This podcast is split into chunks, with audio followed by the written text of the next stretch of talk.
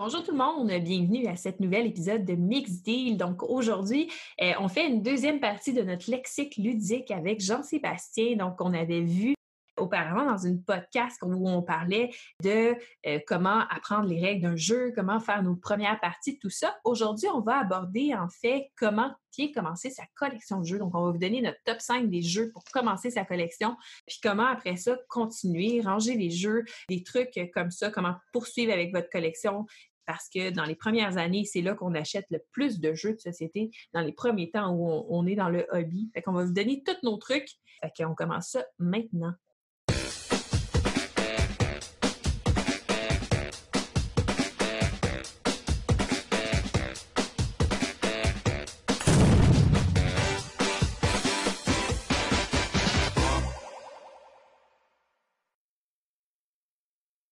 Donc, euh, bonjour Jean-Sébastien. Matin, ça va bien? Ça va bien, toi? Yes. Fait que merci de te joindre à moi pour une deuxième podcast. Tu es dans les rares qui ont, qui ont une deuxième épisode aussi rapproché. Un survivant. Un survivant. Ben oui, écoute, fallait que je te rappelle, tu étais trop bon.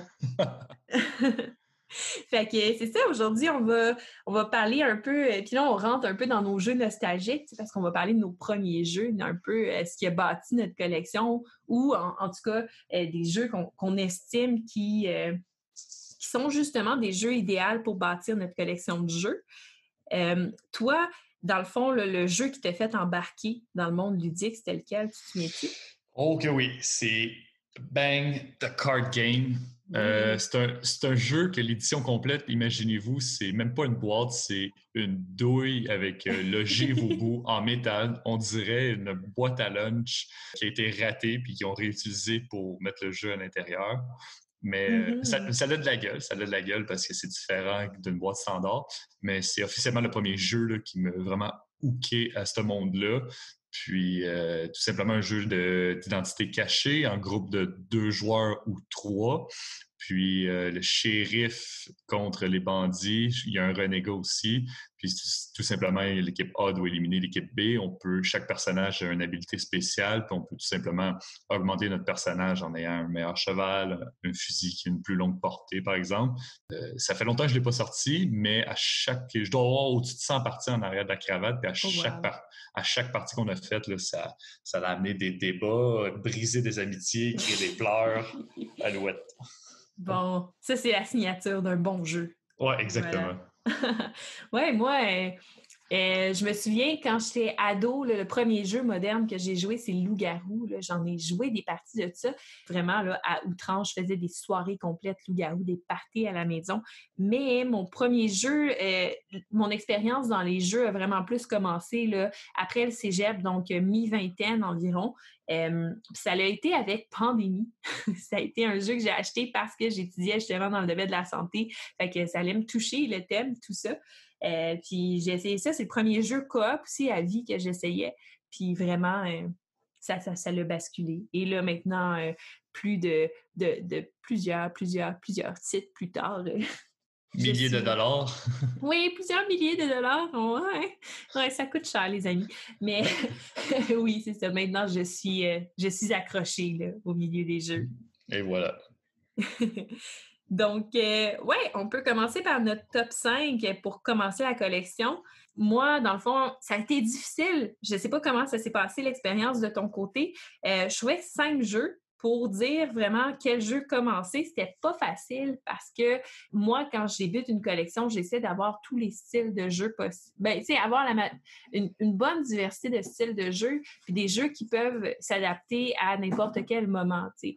Fait que là, c'était pas facile en choisir juste cinq dans ma liste. Euh, dix, ça aurait été plus facile. non, ça a été... Euh, moi, j'ai pas choisi des jeux... C'est pas les cinq premiers que j'ai achetés c'est cinq jeux que je possède. C'est cinq jeux que j'ai, je vais dire honnêtement, au-dessus de 25 parties chaque. Ouais. Euh, je me suis pas mis de critères. Euh, fait que j'ai mis des mécaniques différentes. J'ai pas mis selon la durée, pas selon l'âge ou le nombre de joueurs. Donc, c'est cinq jeux qui vont euh, dans cinq directions différentes, mais que je pense pour un joueur qui débute, qui sont assez abordables quand même également, qui pourraient se procurer et qui pourraient rapidement savoir Ah, ça c'est mon genre, ça c'est pas mon genre, je vais continuer ou je vais aller voir ailleurs. C'est des jeux pour les gamers. Euh, si vous êtes un gamer assidu, vous avez beaucoup de connaissances de jeux de société, ça, pour vous, ça va vous sembler très de base. Mais pour un, un débutant ou quelqu'un qui cherche à apprendre ce monde-là, il va connaître puis il va développer un savoir euh, qu'il va pouvoir ensuite appliquer lors de ses prochains achats. Oui, moi aussi, c'est pas les cinq premiers jeux que j'ai achetés. Euh, il y en a qui figurent euh, dans ma liste qui sont dans les premiers jeux, mais pas dans mes cinq premiers. Puis c'est ça, j'ai un peu fait la même chose que toi dans, plusieurs directions, mais pour un, gamer, qu'est-ce qui est bon pour commencer la, collection? Euh, oui, les gens à la maison qui ont, euh, qui ont beaucoup de jeux, vous allez trouver que c'est des jeux de base. Par contre, c'est des jeux que je sais que la majorité d'entre vous jouent encore. Et moi, j'ai encore dans ma collection et j'apprécie malgré le fait que je suis capable de jouer à des jeux comme Twilight Imperium, des petites parties de ces jeux-là, ça me dérange jamais. Euh, c'est des, bons, des bons petits jeux moyens. Là, Exactement. Ouais. Parfait. Fait que veux-tu qu'on commence par. Euh, en fait, j'ai pas d'ordre particulier. Je sais pas si toi, tu t'es fait un top de 1 à 5. Non, non, j'ai essayé de. Parce que la plupart des gens ce matin font ça, par exemple, du, plus facile au plus gamer ou du plus euh, mature au plus enfantin, whatsoever. Mais non, oui, ils sont annotés euh, dans ma marge sur ma feuille à côté d'un numéro, mais il n'y a pas d'ordre vraiment là, à, ces cinq-là. Parfait. Moi aussi, d'habitude, je fais des top 5. Là, je suis pas mal forte là-dessus si vous avez écouté mes autres podcasts. Euh, là, j'ai eu de la misère à faire un top parce que pour moi, c'est cinq jeux qui sont un no-brain. Dans quel ordre t'es je m'en fous, mais elle est, tu sais. Exactement. fait que c'est ça. Fait qu'on va juste pitcher des noms de même de bord. Oui, exactement. Ça va être parfait. Fait que veux-tu commencer avec un premier jeu que tu conseilles aux gens? Yeah, je vais prendre la balle au bon. Le premier jeu que j'ai mis dans ce top 5-là, si vous voulez commencer euh, à vous mettre dans ces magnifiques univers-là, j'ai mis Love Letters. Oui. Love Letters, qui est un jeu euh, souvent considéré euh, comme de party, qui joue merveilleusement à quatre. C'est un jeu qu'on ne peut pas mentir, mais qu'on peut bluffer. Puis c'est un jeu que vous êtes jamais on the spot des fois, ça, pour des nouveaux joueurs, ça peut créer un stress, surtout si c'est, par exemple, un jeu de connaissance générale, ce qui n'est pas le cas avec Love Letters. Euh, c'est mm-hmm. extrêmement facile à jouer. Euh, c'est un jeu, dans le fond, d'identité cachée. Vous avez une carte, vous en pigez une deuxième, vous faites votre action, puis euh, s'en découle une partie qui dure environ cinq minutes. De mémoire, c'est le premier à sept points. Il y a même une édition Batman si vous êtes maniaque de DC Comics, qui se vend assez cher, je pense, sur eBay en ce moment. Ah oui. Euh, puis euh, sinon, c'est un jeu, je crois aussi qu'ils ont sorti une version à six joueurs. Il y a un aide-mémoire pour chaque joueur. Euh, c'est des cartes de format régulier. Le livre de règles est miniature. C'est un auteur japonais, ça a connu un succès mondial je pense que la boîte ce détail, par défaut 19,99. Vous ne pouvez pas vous tromper avec Love Letters. Je suis, je suis entièrement d'accord avec toi. C'est un super bon jeu. Oui, oui, vraiment. Puis, tu sais, même, même encore là, là, en ce moment, tu sais, en, deux parties, une petite partie de Love Letters, je pense que ni toi ni moi, on refuserait. Là. Non, c'est toujours un succès. Il n'y a personne. Il y a personne qui a détesté ce jeu-là ou qui a fait Ah, ouais, ouais, j'ai même des amis qui ont été se procurer là, dans la semaine suivante. Ouais, non, c'est solide comme jeu. Je suis d'accord avec toi. fait que moi, euh, dans les jeux, j'ai mis Small World parce que je trouve que c'est un, bon euh, prédécesseur à risque. sais, parce que les gens, quand ils entrent dans les jeux de société, ils connaissent pas tant ça, puis ils essaient de trouver des, liens avec les jeux qu'ils connaissent. Euh, puis Small World, c'est un contrôle de territoire, puis étrangement, c'est le type de jeu qui est le plus facile à enseigner, je trouve, quand tu commences dans les jeux. Fait que Small World, c'est une bonne profondeur. Tu incarnes comme un mélange de race et de pouvoir. Et là, dans le fond, tu essaies de conquérir la, la, carte. Puis là, avec ton pouvoir puis ta race, dans le fond, tu as des particularités spéciales, des choses qui vont te faire rapporter plus de points à la fin de ton tour, des choses qui vont t'en faire rapporter moins, euh, des façons, là, de, des, des avantages que toi, tu as versus les autres. Et là, tu essaies de conquérir la map, tu essaies de détruire les unités des autres. Et là, euh, tu ramasses des points à la fin de ton tour selon combien de territoires tu contrôles au final, puis selon les avantages de ta race, tout ça. Les points sont cachés, fait jusqu'à la fin de la partie, tu sais pas qui est en train de l'emporter, puis ça, c'est vraiment très, très drôle comme, comme façon de faire, ça fait en sorte qu'il n'y a pas de pression dans le jeu. Tu ne sais pas si tu fais mieux ou pas mieux qu'un autre. tu peux avoir une impression, mais c'est pas mal ça. Fait qu'il n'y a pas de comparatif pendant la partie. C'est super le fun, c'est très drôle. Euh, les graphiques sont beaux aussi. C'est un, Days of Wonder. Fait qu'avec cette compagnie-là, tu te trompes pas, surtout pour les jeux pour débuter ta collection. Fait que bref, moi, je vous le recommande comme premier jeu. Euh. Très bon choix. Mm-hmm. Puis il vieillit pas, tu sais, ce jeu-là. Tu peux le ressortir des années plus tard, puis tu vas avoir du plaisir quand même à jouer, tu sais. exactement. Oui, fait que c'est ça. Après ça, toi, t'en avais dessus. C'est quoi ton deuxième? Le suivant, tu en as parlé un peu en, en ouverture. J'ai nommé mm. Pandémie. Pandémie qui est un jeu connu sûrement à travers la planète. C'est un jeu coop qui amène beaucoup de challenges. C'est un jeu que vous allez jouer un personnage avec une habilité et que vous devez euh, tout simplement sauver la planète de, euh, si je ne me trompe pas, dans la version de base, il y a quatre virus. Facile à apprendre. Euh, c'est un jeu que même mon chum Joe Gagnon vient de se procurer parce qu'il a lu des reviews, j'en ai parlé, il a dit on va essayer ça. Une autre force de ce jeu-là, c'est que si vous jouez à deux, à trois ou à quatre, c'est un jeu qui se scale très, très, très facilement et très, très bien. Ça ne rallonge pas le jeu, ça ne raccourcit pas le jeu. Et finalement, si vous aimez Pandémie, vous allez voir que le catalogue que l'auteur présente, euh, il, y a, mille et une versions. Je pense qu'il en sort une à chaque année.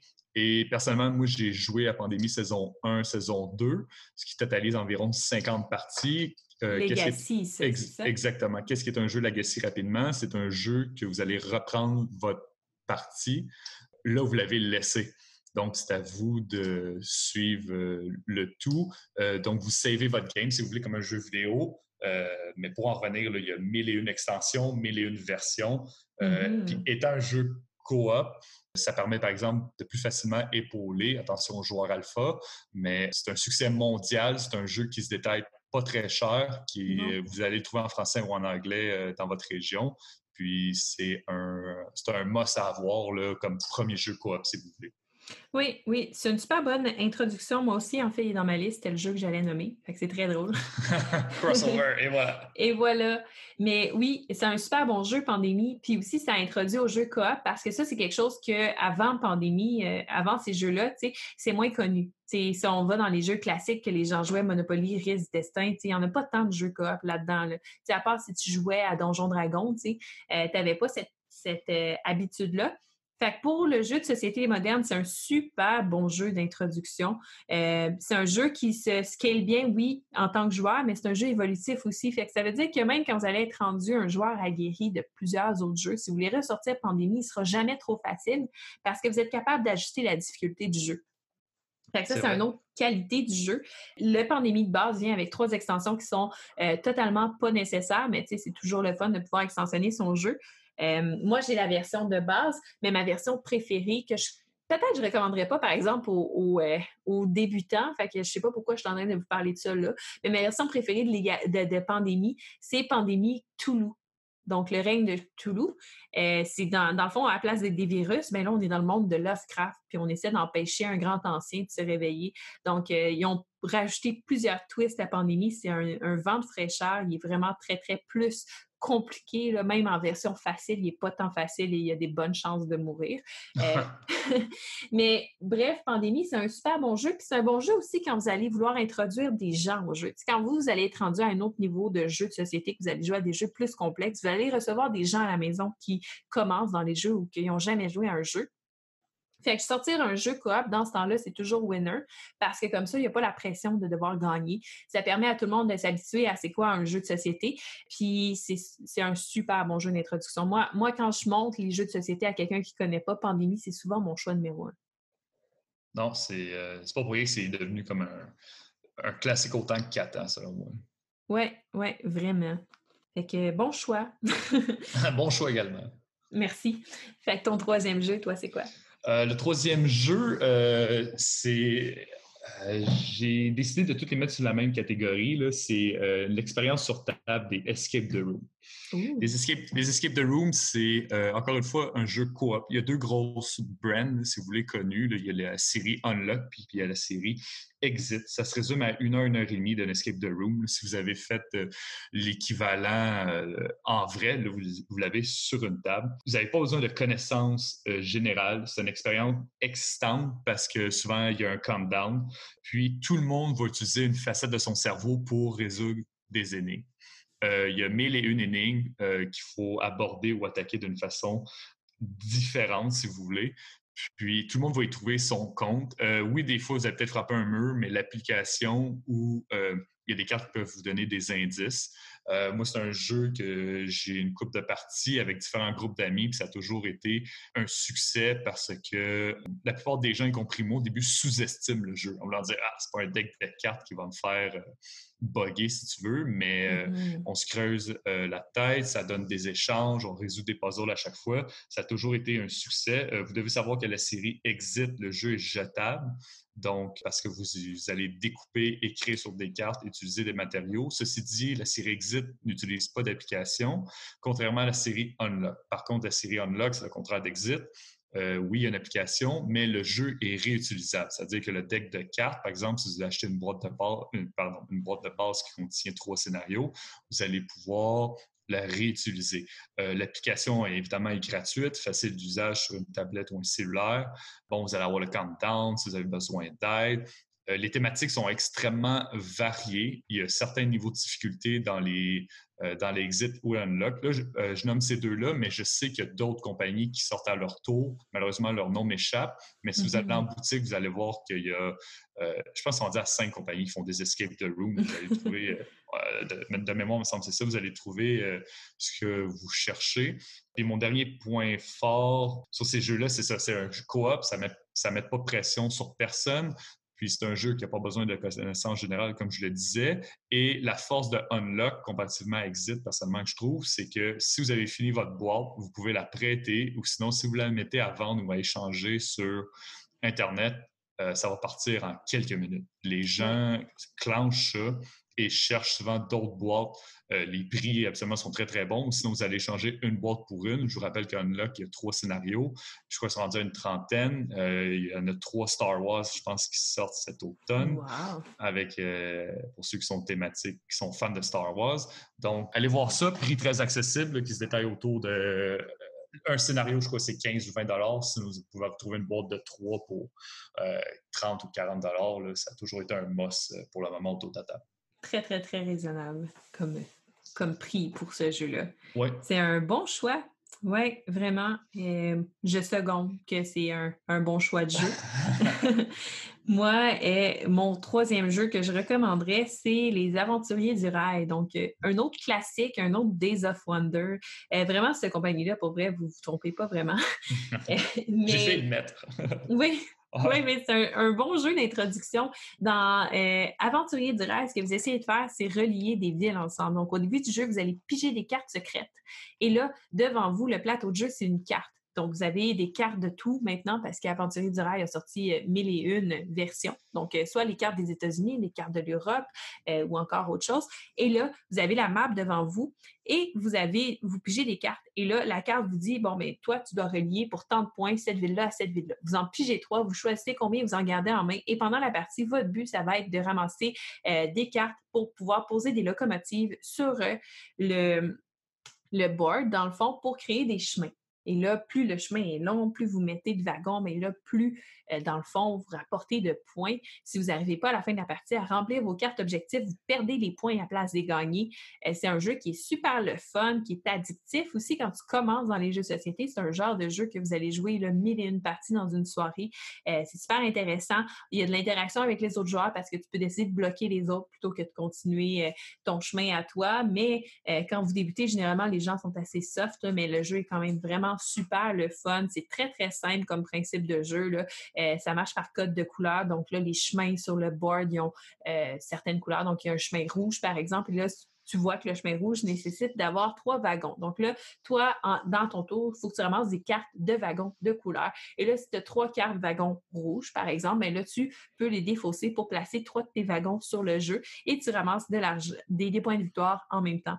Fait que super simple, super rapide, un super bon jeu. Puis même quand vous allez être rendu euh, plus loin dans les jeux de société, toujours important d'avoir, comme je disais, des jeux pour toutes les occasions. Fait que ça, pour ceux que vous allez vouloir euh, initier au monde des jeux, ça va être facile. Vous allez avoir toujours du plaisir à y jouer aussi. Fait que c'est une valeur assez sûre. Oui, le nombre de versions qu'il y a, euh, d'abord, ils ont voulu faire un clin d'œil aux gens peut-être qui ont, qui ont voyagé. Ah, on a été en France, pourquoi pas acheter la version France, par exemple? Et voilà. C'est assez connu, pas mal. Puis toi, ton quatrième jeu, c'était quoi? Mon quatrième jeu, imaginez-vous, c'est le Sudoku et le Tic-Tac-Toe auraient eu un bébé ensemble. Ça s'appellerait Azul. Si ça vous semble abstrait, vous avez raison. Euh, Azul, qui est un jeu de collection d'ensemble, extrêmement facile à apprendre. Euh, vous avez, dans le fond, vous jouez euh, quelqu'un qui fait des décorations de palais, donc vous devez agencer les tuiles pour créer une fresque. Il y a cinq, de mémoire, il y a cinq sortes de tuiles de couleurs différentes. Vous devez les agencer, par exemple, comme si vous jouez au tic-tac-toe. Et le sudoku, mon parallèle avec le sudoku, c'est que vous avez des limitations, c'est-à-dire vous devez avoir qu'une couleur par ligne ou colonne.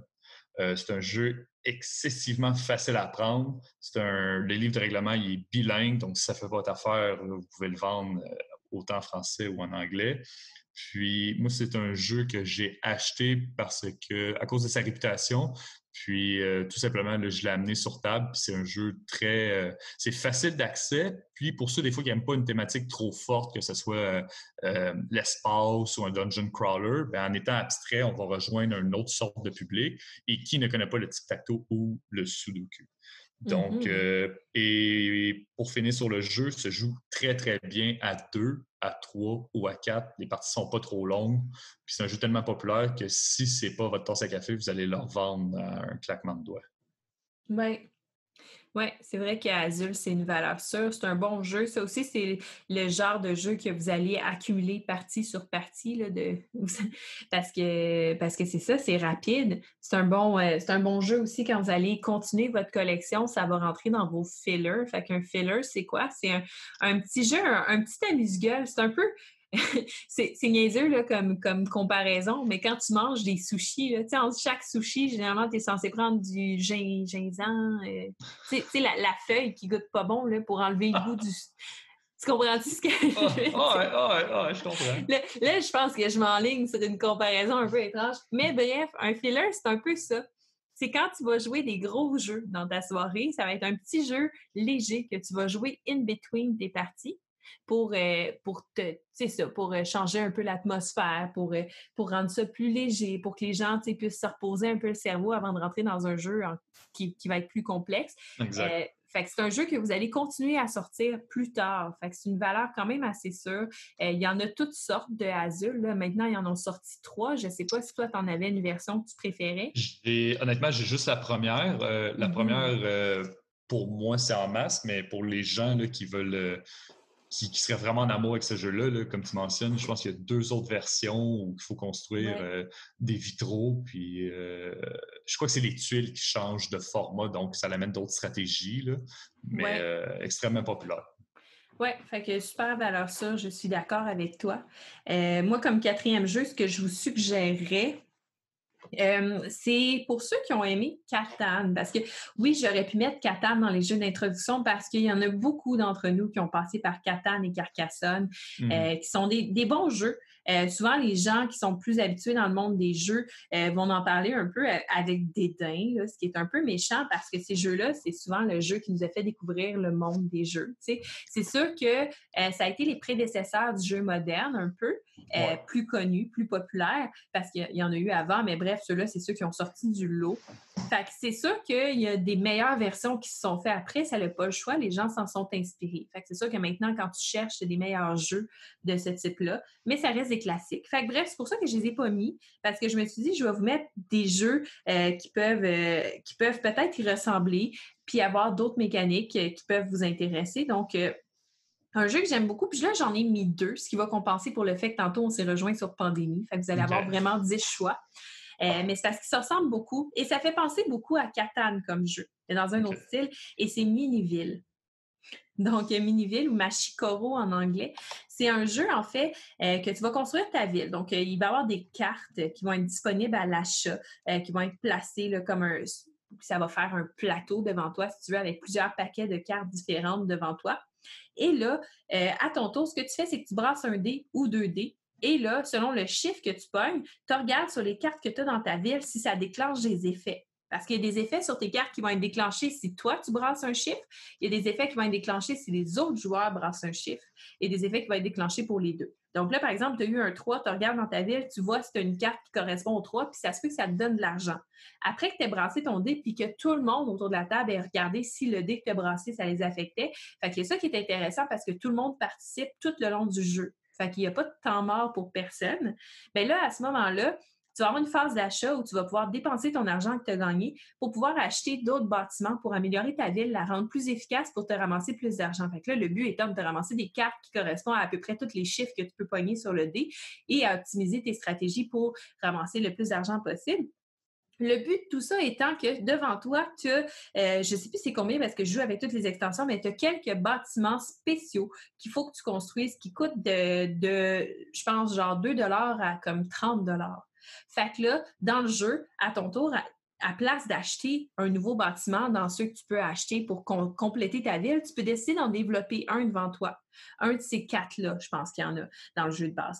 Fait que là, euh, tu dépenses le montant, tu leur vires de bord. Non seulement ça, ça t'avance vers la victoire parce que c'est le premier qui va avoir bâti les cartes qui va gagner. Fait que c'est comme une course à qui va les développer le plus rapidement possible. Donc, qui va avoir la ville qui rapporte le plus d'argent rapidement pour pouvoir développer ces gros bâtiments. Mais en plus, quand tu les revires de bord, ça te donne un pouvoir spécial, comme par exemple lance 2D à place d'en lancer un. Fait que là, tu peux aller activer des cartes qui ont un plus gros euh, chiffre dessus. Ou euh, ou ben c'est ça, plein d'autres choses comme ça, plein de pouvoirs spéciaux. Fait que bref, c'est un jeu qui est rapide, ça joue à peu près, je vous dirais, une demi-heure, gros max. Il y a deux extensions qui sont, qui sont ajoutées au jeu, fait que il y a de quoi faire, trois extensions même. Fait que euh, le jeu de base peut jouer jusqu'à quatre joueurs, mais tu peux monter jusqu'à six. Ça a été une belle découverte, c'est un jeu que j'ai longtemps regardé de haut en me disant, ouais, hein, c'est un jeu pour enfants, cette affaire-là. Euh, puis la fois où finalement je me suis décidée à l'essayer, je me suis rendu compte que c'était vraiment le fun, puis l'interaction avec les joueurs est intéressante. Fait que Miniville, je vous le recommande. Une version Legacy en plus. Oui, c'est ça, qui est sorti, euh, qui s'appelle Machikoro Legacy, parce que la version anglaise s'appelle Machikoro. Fait que c'est la même chose que Miniville, mais c'est Legacy. Legacy étant un jeu, comme, euh, comme Jean-Sébastien vous expliquait, qui va s'évoluer de partie en partie. Donc, vous sauvegardez votre partie, mais non seulement ça, mais généralement, le jeu va être altéré. Soit vous allez écrire sur des cartes, coller des collants, déchirer des choses. Fait que comme ça, le jeu devient unique à vous, dans le fond, à la fin. Exact. Machikoro Legacy, ben, euh, inquiétez-vous pas, là, vous déchirez pas de carte, vous écrivez pas sur rien, fait que tout le jeu est réutilisable une fois que vous l'avez fini, parce qu'il y a des jeux comme Pandémie qui mentionnaient tantôt, que ceux-là, une fois que tu les as finis, ben, c'est fini. Le jeu euh, est détruit. Euh, exact. ouais. Fait que dans ce style-là, tu Miniville est un peu plus complexe pour ceux qui, qui sont plus intéressés par ce style-là. Tu as un autre style de jeu qui s'appelle Space Base qui si je ne me trompe pas, ça a été écrit, mais là, je parle à travers mon chapeau, je pense que ça a été édité par le même auteur que Mystic Veil, donc John Declare, que je parlais tantôt. Euh, j'espère que je ne me trompe pas, mais il me semble. Me je semble je ne le connais pas, ça, là, Space Base.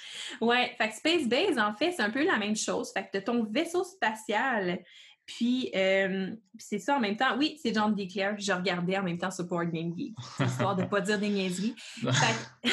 c'est la version, c'est la version, c'est stéroïde de Miniville. Fait que c'est plus complexe. Donc, si vous débutez, vous voulez une collection pour vous, pour vos enfants, euh, pour jouer en famille, pour jouer entre adultes, que ça soit léger, Miniville est très, très, très bon. Je vous le recommande. Je l'ai dans ma collection. Space Base, c'est un peu la version ultime de ça, dans le sens que tu as un vaisseau spatial. Donc, ton vaisseau spatial euh, des cartes dessus qui vont de 1 à 12. Et là, ce que tu essaies de faire, c'est d'améliorer ces cartes-là. Donc là, tu as encore un œuf de cartes devant toi. Et là, quand les gens jouent, lancent les dés euh, à leur tour ou tu les lances à ton tour, ça peut affecter tes cartes à toi. Et là, au fur et à mesure du jeu, tu vas acheter des cartes pour améliorer ta flotte de vaisseaux spatial. Et quand tu remplaces une carte, l'autre carte devient inversée. Donc, celle qui était déjà sur ton plateau, tu l'inverses de bord, elle reste là, mais à la place de t'offrir un bonus, quand toi tu tournes le dé, ça t'offre un bonus quand les autres lancent le dé et tombent sur ce chiffre-là. Fait qu'au fur et à mesure que tu améliores ton vaisseau spatial, non seulement tu te ramasses avec des meilleures cartes, mais aussi euh, tu te ramasses avec beaucoup plus de bonus quand les autres lancent le dé. Donc, il y a encore le principe d'interaction entre les joueurs à chaque tour. Et là, dans ce jeu-là, c'est un peu plus complexe parce que non seulement tu vas ramasser des points de victoire, tu vas ramasser de l'argent, puis tu vas ramasser aussi, euh, dans le fond, un revenu qui va te permettre euh, d'avoir un certain nombre d'argent à chaque tour qui revient. Fait que le principe est, ça, un petit peu plus évolué que Miniville. Ça se ressemble beaucoup, euh, mais c'est très, très bon. Fait que Space Base, c'est un jeu qui a passé sous le radar, puis je trouve ça triste. Je vais d'ailleurs faire une vidéo là, éventuellement de ce jeu-là parce que vraiment, je l'ai trouvé excellent. Ça a été ma découverte spéciale de 2018. Non, c'est bon, c'est bon, ça va. Mm-hmm.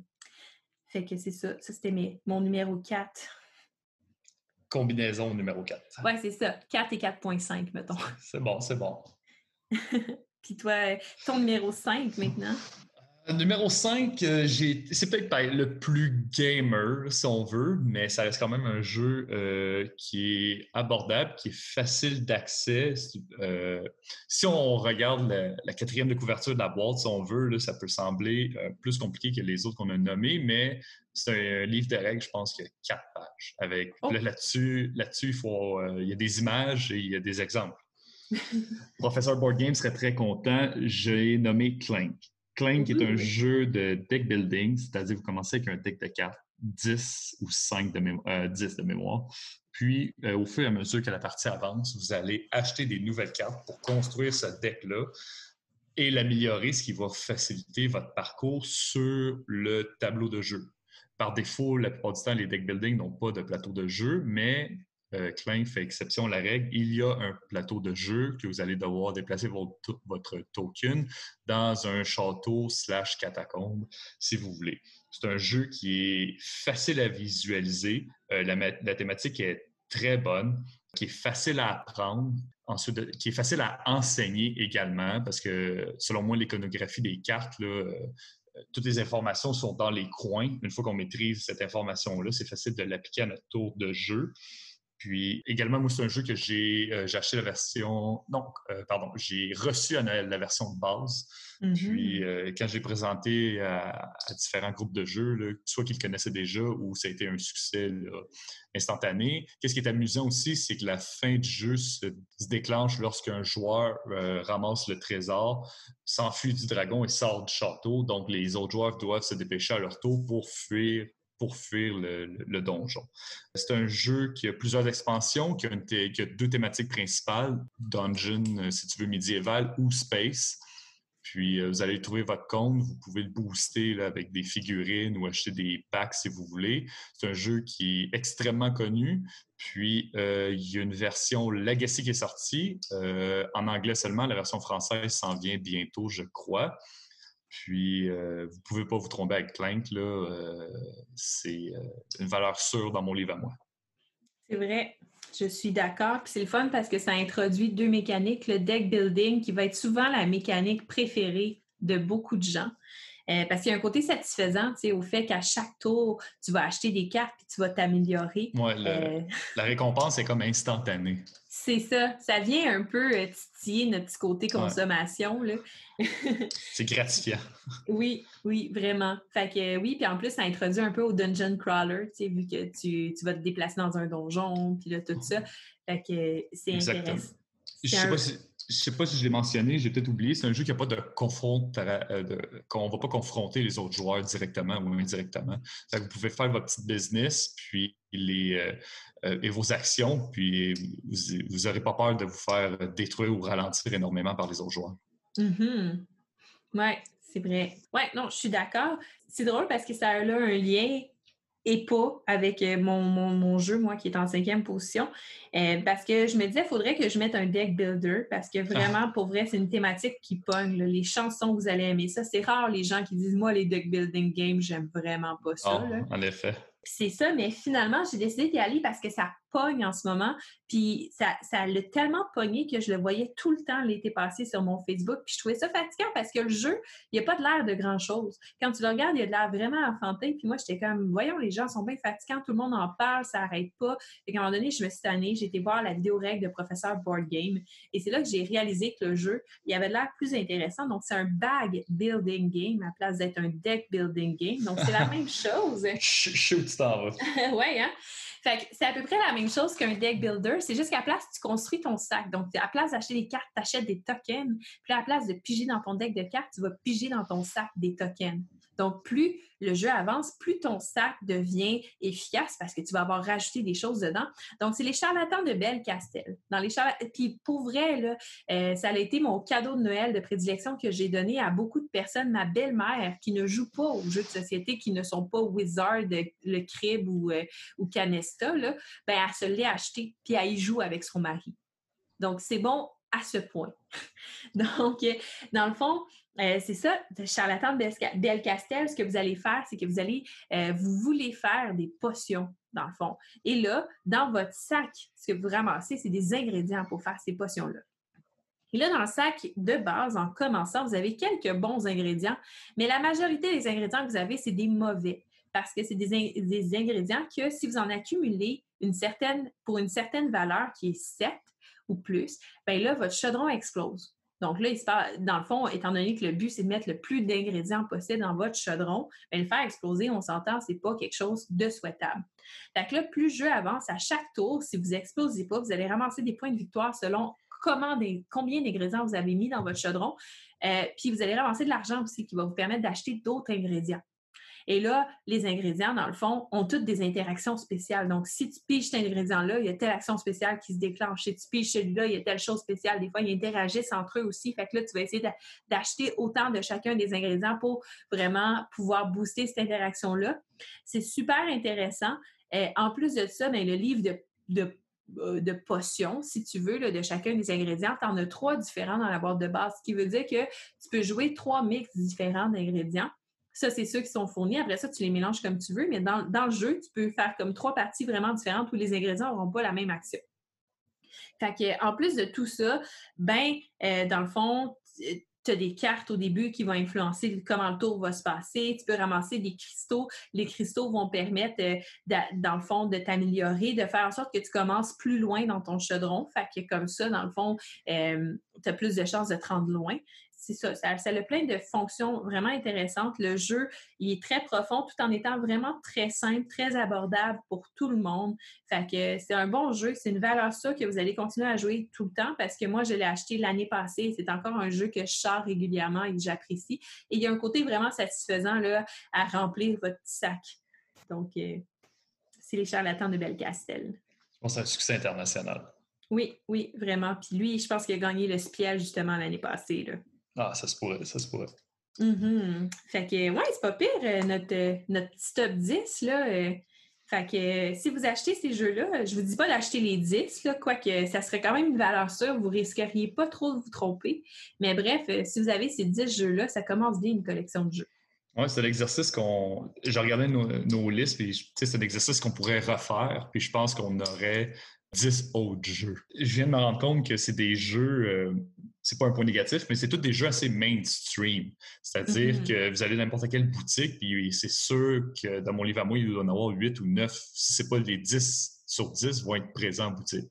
Pour les gens qui nous écoutent, il y en a des centaines et des centaines d'autres qu'on aurait pu mettre dans ce top-là, mais euh, pour, si vous voulez vous commencer une collection ou découvrir les jeux, c'est 10 jeux que vous allez vous n'allez pas avoir besoin de faire beaucoup de recherches, sont accessibles, dû à cause soit des prix qu'ils ont gagnés ou leur popularité dans le monde du jeu.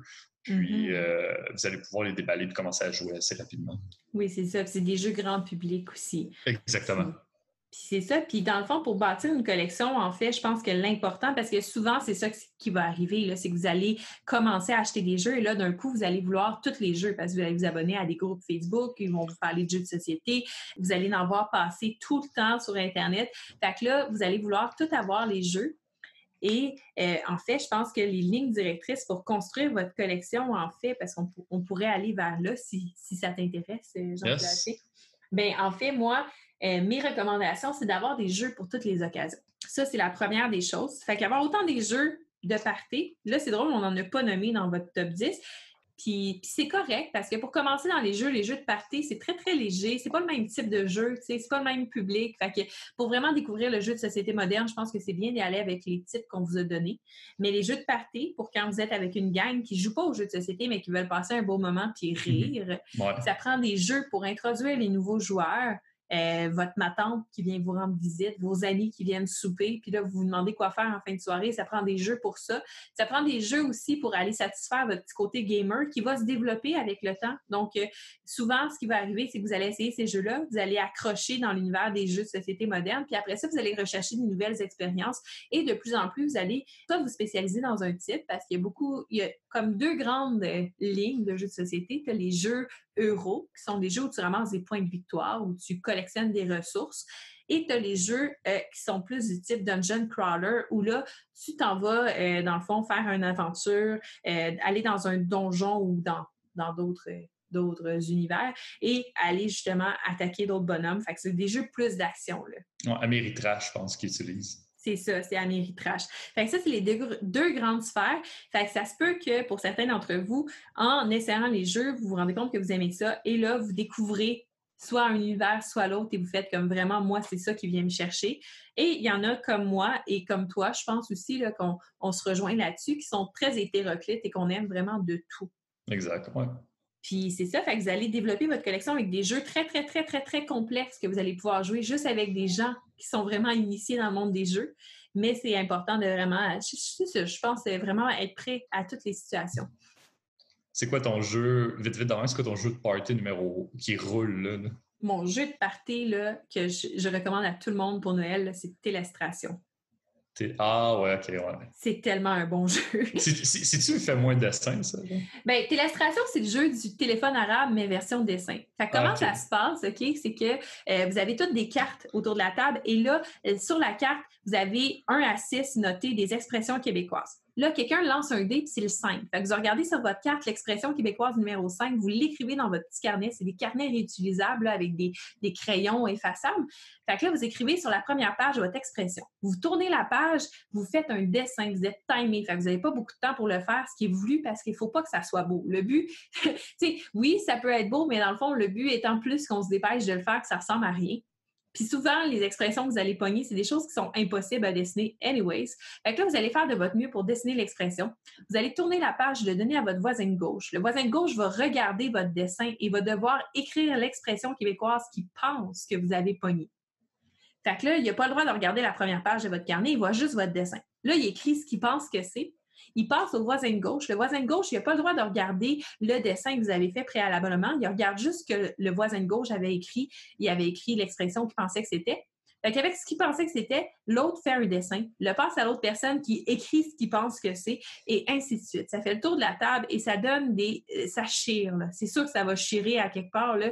Euh, c'est pas rare qu'avec des adultes, ça, des fois, ça va. Ça, va ça, ça, peut être légèrement plus obscène au final que c'était parti. J'en doute pas.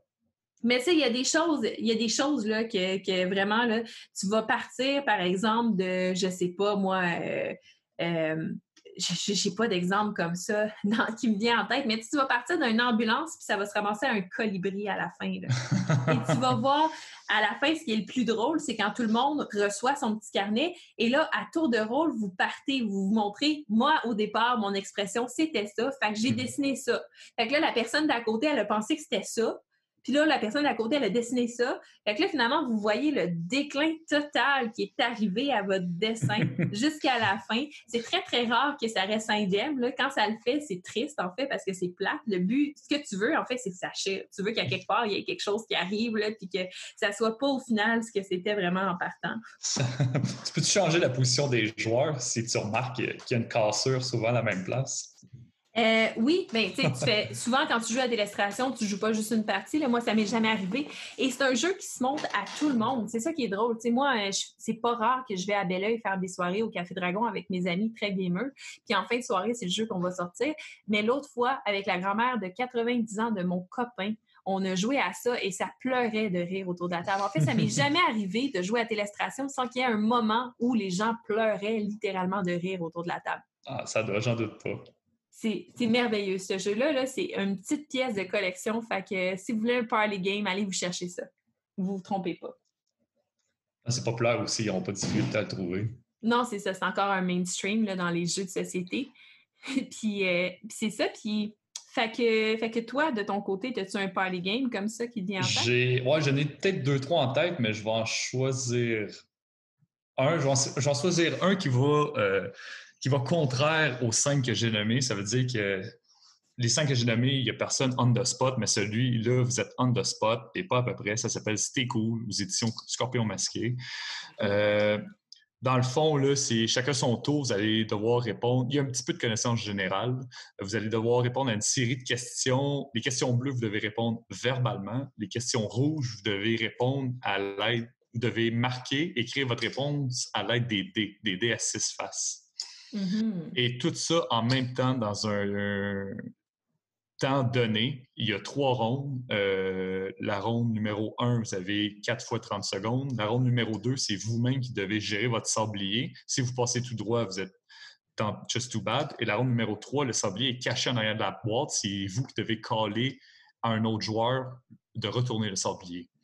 Donc, euh, vous êtes on the spot, vous êtes euh, euh, vous, ça semble facile. C'est des questions, quand c'est pas ton tour, c'est des questions faciles, que ce soit autant des écrits avec les dés ou d'y répondre, mais juste le fait d'être bombardé à gauche et à droite par deux séries de questions, de gérer le sablier.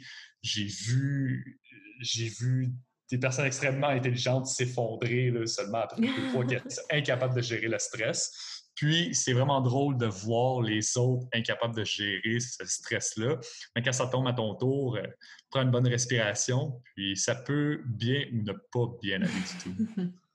Mais le jeu est un peu fait pour ça. Oui, c'est. Non, quand je le présente, je l'annonce d'avance. Je dis si vous êtes stressé, parce que par exemple, on est plus qu'un couple d'amis, puis c'est pas tout le monde qui se connaît.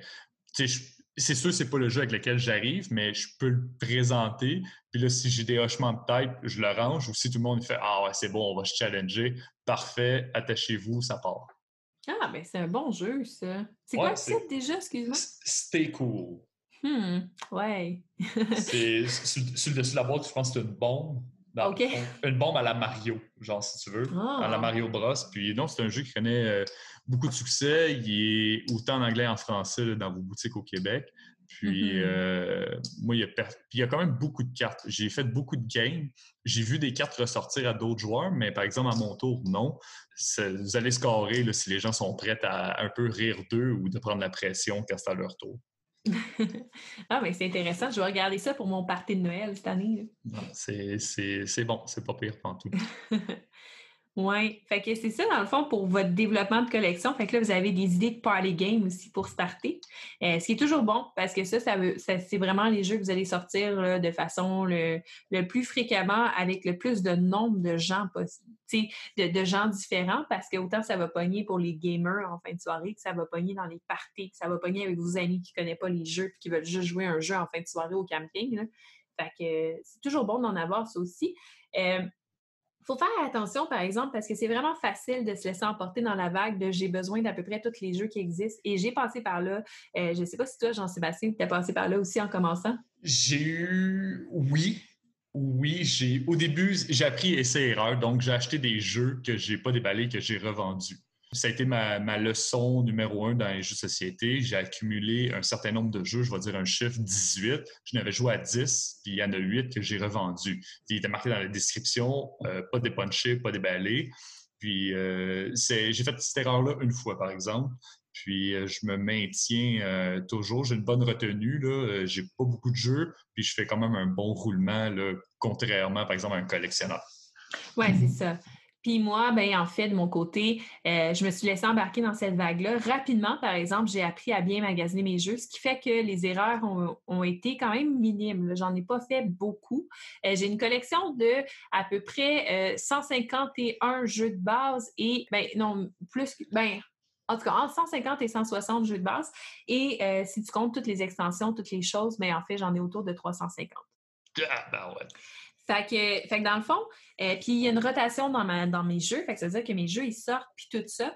Fait que je vous inviterais, si, pour, euh, pour, dans le fond, vous aider à débuter votre collection une fois que vous avez fait ça, pour éviter justement de vous ramasser avec des jeux que vous n'avez même pas ouverts, que vous avez, que vous jouerez pas finalement, d'avoir une pile of shame de à peu près 40 jeux, que vous n'aurez jamais la chance de jouer à tous ces jeux-là, puis finalement, vous avez dépensé de l'argent un peu pour rien. Euh, je vous inviterais à regarder ma podcast où j'ai parlé avec mes amis sur comment magasiner ces jeux intelligemment. Ça vous donne plein de trucs pour savoir si le jeu vous convient avant de l'acheter. Si vous voulez la version raccourcie de ces trucs-là, je l'ai fait à la grande messe saison 2 de, de Balado ludique épisode 2. Un autre truc aussi, euh, dans le fond, euh, c'est un autre podcast que vous pourrez écouter, c'est la consommation dans les jeux que j'ai fait avec Simon Jutra, justement, de Balado Ludique, où on, s'attarde justement au phénomène de consommation, les, les piles of shame qui s'accumulent, euh, la collection de jeux qui sortira pas de vos tablettes, ce genre de choses-là. Donc, sur ce phénomène-là, dans le fond, c'est bien correct de vouloir acheter des jeux puis de vouloir en avoir une quantité. Je suis d'accord, c'est vraiment le fun. Puis quand tu te lances dans le hobby, tu as envie de tout avoir. J'ai passé par là, je suis encore là parce que euh, encore, encore aujourd'hui, je magasine beaucoup de jeux. Euh, je vous dirais que le meilleur conseil que je peux vous donner dans tout ça, c'est de jouer à votre jeu dès que vous l'achetez. Achetez-en pas un autre si vous n'avez pas joué à un jeu dans votre collection. Achetez-en pas en prévision que quand vous allez avoir euh, des amis qui vont venir à la maison, vous allez pouvoir y jouer. Fait que là, vous accumulez des jeux en attendant ce moment-là parce que des jeux, Généralement, si tu ne les as pas joués dans, le premier mois que tu l'as acheté, les chances sont que tu n'y joueras pas. Fait que, c'est mon, premier conseil. Non, c'est un bon conseil. Euh, je pense dans la, dans la grande messe, c'est toi aussi, moi qui disais, c'est ça, si, tu achètes un jeu, mais tu le sors juste dans cinq mois, l'excitation ou le hype va, être diminué ou absent. C'est ça. S'il va déjà être remplacé mentalement ou par Kickstarter ou par les news, ah, ça c'est mm-hmm. nouveau, ça c'est nouveau, c'est meilleur. Donc, il joue, il joue, il joue. C'est ça. Puis là, vous entendez parler de Kickstarter, ça se peut que vous ne sachiez pas c'est quoi, ça se peut que vous ayez une idée de c'est quoi, mais que vous en êtes jamais approché. Euh, je vais faire une podcast ou une vidéo, je n'ai pas encore décidé, probablement les deux sur Kickstarter, vous expliquer un peu c'est quoi et vous expliquer aussi, euh, parce qu'il ne faut pas se lancer là-dedans tête baissée. De un, c'est beaucoup, beaucoup, beaucoup d'argent pour des jeux. Donc, en débutant, c'est quelque chose que je vous dis, tenez-vous loin de tout ça. Euh, quand vous allez commencer à être vraiment sûr de ce que vous aimez dans un jeu de société, ça va être le moment où peut-être vous pourriez envisager d'aller là. Mais une fois que vous commencez à baquer des Kickstarter, c'est des milliers de dollars d'investissement dans des jeux. C'est des sommes très, très importantes. Un jeu à lui tout seul peut vous revenir jusqu'à 1000 dollars et c'est pas très surprenant pour ceux qui baguent des jeux sur Kickstarter. Non. Donc, donc on va vous en parler plus en détail, mais en gros, c'est quoi Kickstarter? C'est une plateforme de socio-financement où une compagnie va venir vous dire, moi, j'ai telle idée de jeu, euh, j'ai besoin de tant d'argent pour pouvoir créer ce jeu-là, veux-tu m'encourager? Donc, toi, tu vas décider si oui ou non tu veux l'encourager. Tu vas décider de quel montant tu veux l'encourager. Et généralement, tu as un menu parce que la compagnie te dit qu'il va te donner une récompense selon le montant d'argent que tu vas mettre. Euh, tu vas pouvoir recevoir ce jeu de base, le jeu de base des extensions, le jeu de base des goodies, euh, le jeu peinturé, des choses comme ça. Fait que souvent, c'est des gros jeux qui se retrouvent sur Kickstarter, des jeux de figurines, des jeux plus complexes qu'en débutant, vous ne voulez pas vous approcher de ça de toute façon parce que ça ne sera pas rentable, vous n'aimerez pas ça. Mais euh, c'est ça, fait que dans le fond, vous choisissez quel montant vous mettez. Euh, la campagne dure environ une moyenne de 20 jours environ, puis à la fin de ces 20 jours-là, euh, l'argent que vous avez dit que vous alliez donner ben, est prélevé de votre carte de crédit. Donc là, à ce moment-là, euh, si, si il a atteint le, montant désiré, s'il n'a pas atteint le montant désiré, la campagne a fait échec et le jeu ne sera pas produit. Donc, c'est un peu comme ça que ça fonctionne. Euh, les pièges là-dedans, c'est que quand tu back un jeu sur Kickstarter, tu n'es pas un consommateur, tu n'es pas un client, un, acheteur, ce n'est pas un magasin. Donc, il s'annonce en n'étant pas un magasin, c'est vraiment une campagne de socio-financement. Donc, techniquement, là, ils sont pas tenus de t'offrir une récompense. Tu donnes ton argent sur un projet euh, qui, dans le fond, t'intéresse et que tu soutiens, mais la récompense, c'est un plus. Ce qui veut dire que si jamais le, ils ont obtenu assez d'argent de financement pour le jeu, mais que là, finalement, au final, euh, ils se rendent compte que la production coûte vraiment plus cher que ce qu'ils avaient anticipé au départ et que euh, finalement, ils se rendent compte qu'ils ne sont pas capables de produire le jeu. Ça se peut que tu ne revois jamais ton argent et les recours que tu as sont très, très, très, très minces pour te protéger contre ça. C'est ouais, c'est un bon résumé.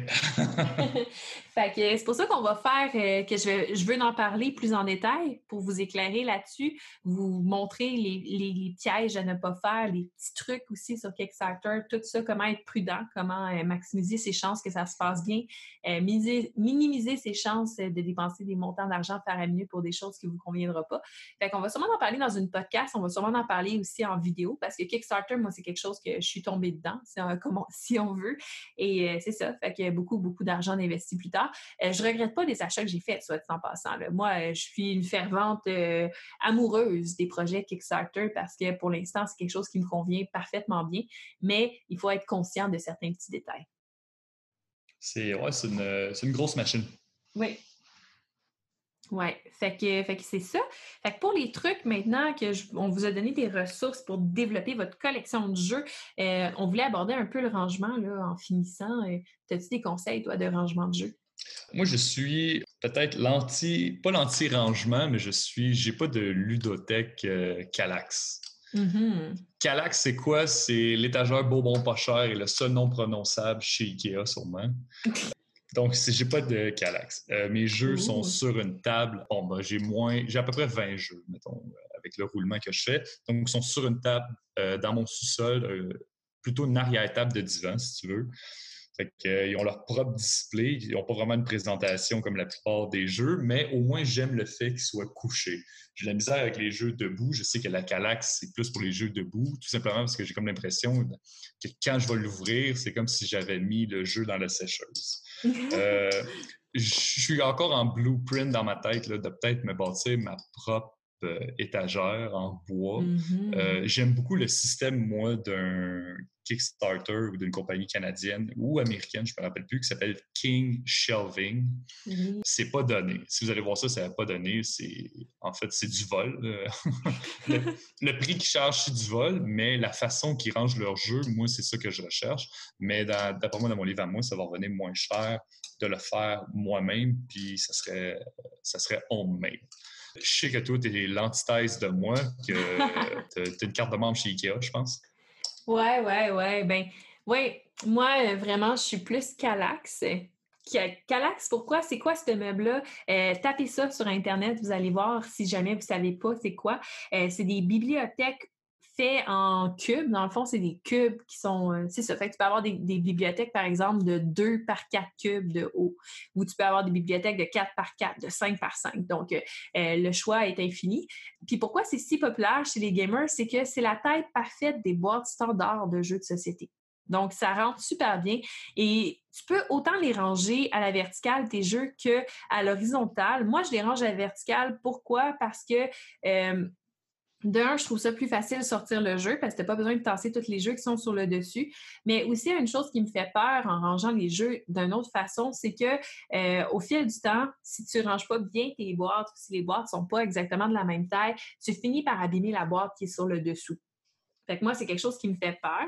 Euh, c'est pour ça que je les range à la verticale. C'est sûr que quand tu décides de les ranger à la verticale, donc la boîte debout, euh, il faut que tu t'assures d'avoir un bon rangement dans la boîte. D'où le fait que je vous recommande le bonding tape qu'on a parlé dans une podcast précédente. Pour ceux qui se demandent c'est quoi, c'est un tape qu'on achète dans un sex shop qui sert, euh, ben, qui, ouais, c'est ça. Qui sert à quoi? Ben, vous allez chercher sur Internet, vous allez trouver. Mais en gros, dans les jeux de société, on va l'utiliser pour attacher les cartes ensemble parce que le tape s'attache sur lui-même. C'est un tape en caoutchouc, il n'est pas collant. Il fait juste se coller sur lui-même et réutilisable ad vitam aeternam. Donc, ça vous permet d'attacher vos paquets de cartes pour pas qu'ils volent partout. Euh, c'est pour ça que je vous parlais aussi dans l'autre podcast d'acheter des petits séparateurs chez Dolorama ou chez Walmart dans la section quincaillerie ou dans la section encore euh, artisanat, des petits séparateurs en plastique pour ranger tous vos tokens. Parce que quand le jeu est bien rangé, généralement, ça se passe bien. Mes jeux, c'est très, très rare qu'ils vont se brasser, justement. Puis, euh, Un avantage que je trouve aussi des rangées à la verticale, comme justement mon rangement est optimisé pour pas qu'il se mêle partout, quand je les apporte chez des gens, c'est bien rare qu'après le transport, le jeu soit justement tout euh, bouleversé.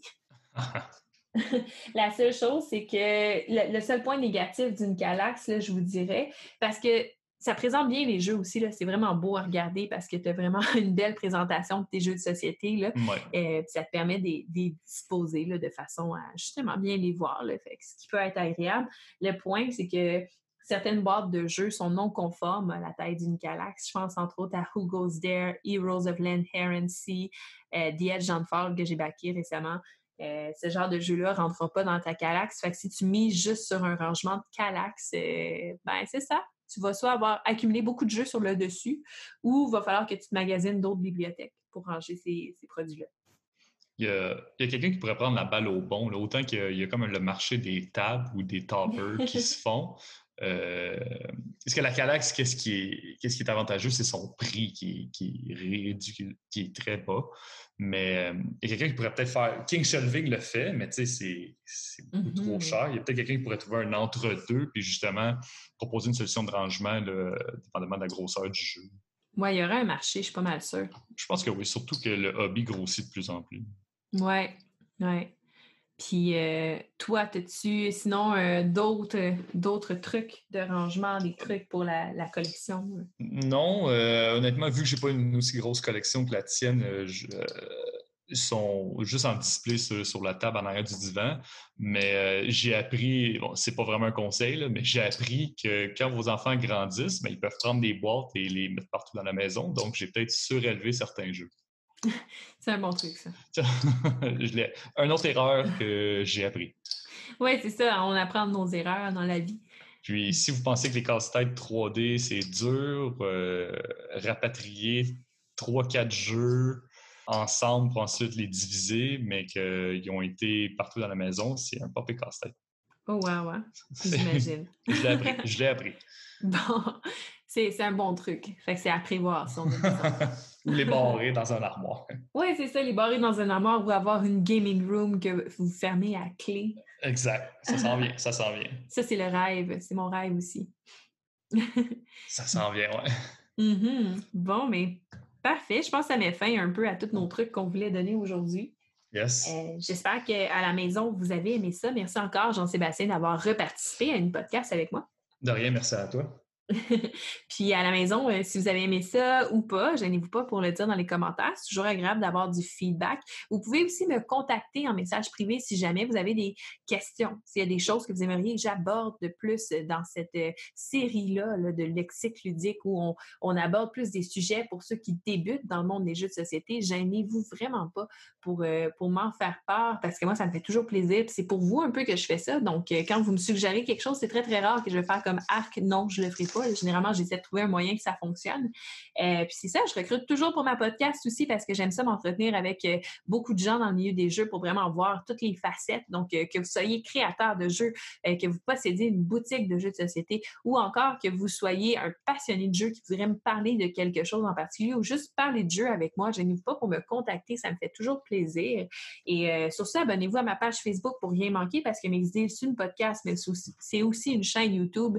c'est aussi une chaîne qui fait beaucoup de collaborations avec d'autres personnes, euh, entre autres la Grande Messe, euh, pour n'en nommer qu'un. Donc, euh, sur ce, je vous souhaite une belle journée, bonne soirée, ce que vous voulez, puis à la prochaine.